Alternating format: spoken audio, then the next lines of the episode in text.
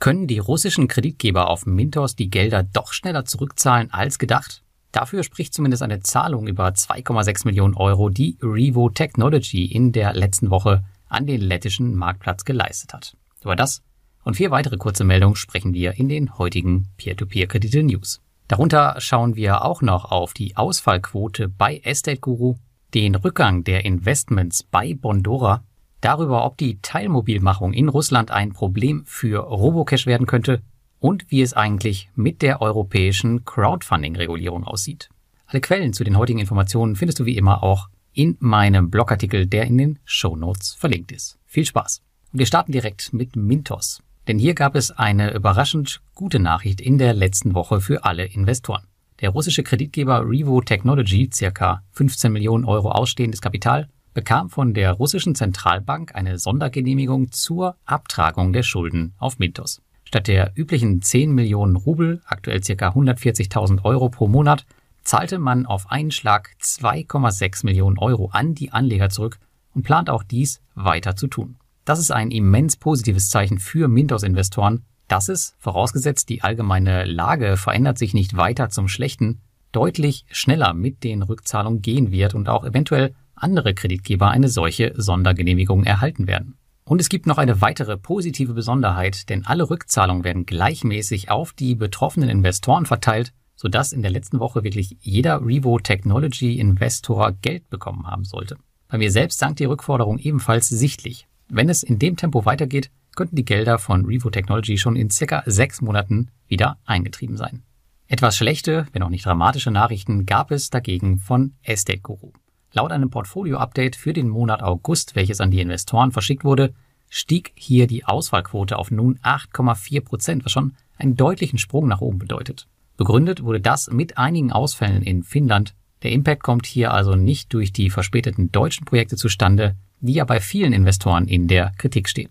Ich würde hier als Investor im Winter von einer weiteren Erhöhung der Ausfallrate ausgehen und das nicht als Überraschung sehen. Durch die allgemeinen globalen Herausforderungen passen viele damalige Berechnungen der Kreditnehmer und auch Estate Guru einfach nicht mehr zusammen, was bei Altprojekten zwangsläufig zu Verlängerungen und gegebenenfalls auch Ausfällen führen wird. Alle neuen Projekte basieren jedoch auf strengeren und angepassten Annahmen. Daher ist es, wie so oft in Krisen, die neuen Projekte werden tendenziell besser und sicherer sein als die alten. Das haben wir auch schon in der Covid-19-Krise auf vielen anderen P2P-Plattformen gesehen. Die News Nummer drei: im August sanken die Kreditvergaben auf Bondora weiter ab auf knapp 14 Millionen Euro, ein Minus von circa 6 Prozent gegenüber dem Vormonat. Das ist nicht dramatisch, ist aber vor dem Hintergrund von Bondora Go and Grow Unlimited durchaus interessant, denn woher soll all das Geld kommen? Ich vermute mal, Bondora muss im letzten Quartal ordentlich zulegen, um den eigenen Erwartungen gerecht zu werden. Anzeichen dafür gibt es jedoch, denn ich habe nun schon diverse Male gehört, dass erste niederländische Kredite auf dem Zweitmarkt gesichtet wurden. Das könnte bedeuten, dass bereits ein neuer Markt stillschweigend hinzugenommen wurde. Genaueres werden wir wahrscheinlich im nächsten Update erfahren. Zudem ist das letzte Quartal des Jahres auch meist das stärkste Quartal in Sachen Kreditvergaben. Ob das jedoch dieses Jahr auch zutrifft, vermag ich nicht zu sagen. Aber nicht nur Bondora hat mit Rückgängen beim Kreditvolumen zu kämpfen, das trifft auch aktuell auf viele andere P2P-Plattformen zu, trotz Rekordrenditen. Ein Grund ist natürlich die gerade angesprochene Saisonalität, die das Geschäft nun einmal mit sich bringt. Jedoch auch die aktuelle wirtschaftliche Lage. Auch bei Robocash fiel das Investment gegenüber dem Vormonat um rund 20 Prozent ab, dennoch erreicht man beeindruckende Zahlen. Auf der anderen Seite gab es weniger Transaktionen auf dem Zweitmarkt, was zeigt, dass bestehende Investoren der P2P-Plattform weiter vertrauen. In der letzten Woche kamen zudem Sorgen auf, dass die Instandhaltung der P2P-Plattform durch die Teilmobilisierung in Russland beeinträchtigt sein könnte. Hier gab man mir und auch den Investoren im internationalen Telegram-Chat aber schnell Entwarnung. Keiner der männlichen Mitarbeiter scheint bisher davon betroffen zu sein. Zudem hat sich die Plattform wohl schon länger darauf vorbereitet und einige Mitarbeiter arbeiten bereits remote aus der Türkei oder Kasachstan. Das Unternehmen arbeitet weiter aktiv an der Internationalisierung und bietet Mitarbeitern Unterstützung an, ihren Standort auch zu wechseln.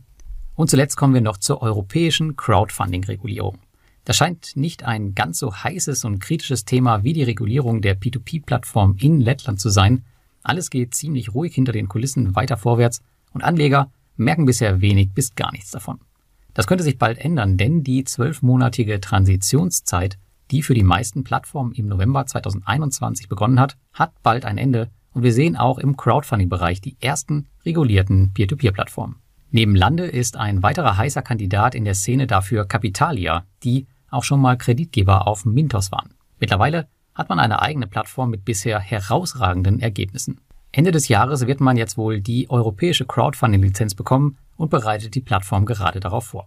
Mit einher werden noch mehr Transparenz sowie klar getrennte Anlegergelder gehen. Auch Capitalia setzt hierfür Lemonway ein, ein Zahlungsdienstleister, den ihr auch schon von anderen B2B-Plattformen kennt, beispielsweise Estate Guru. Ich bin sehr gespannt, wie es hier weitergeht und vor allem, was in diesem oder spätestens nächsten Jahr mit Plattformen wie Crowdesktop passiert, die wohl definitiv keine Lizenz bekommen werden. Und damit wünsche ich euch ein schönes Wochenende und bis zum nächsten Mal.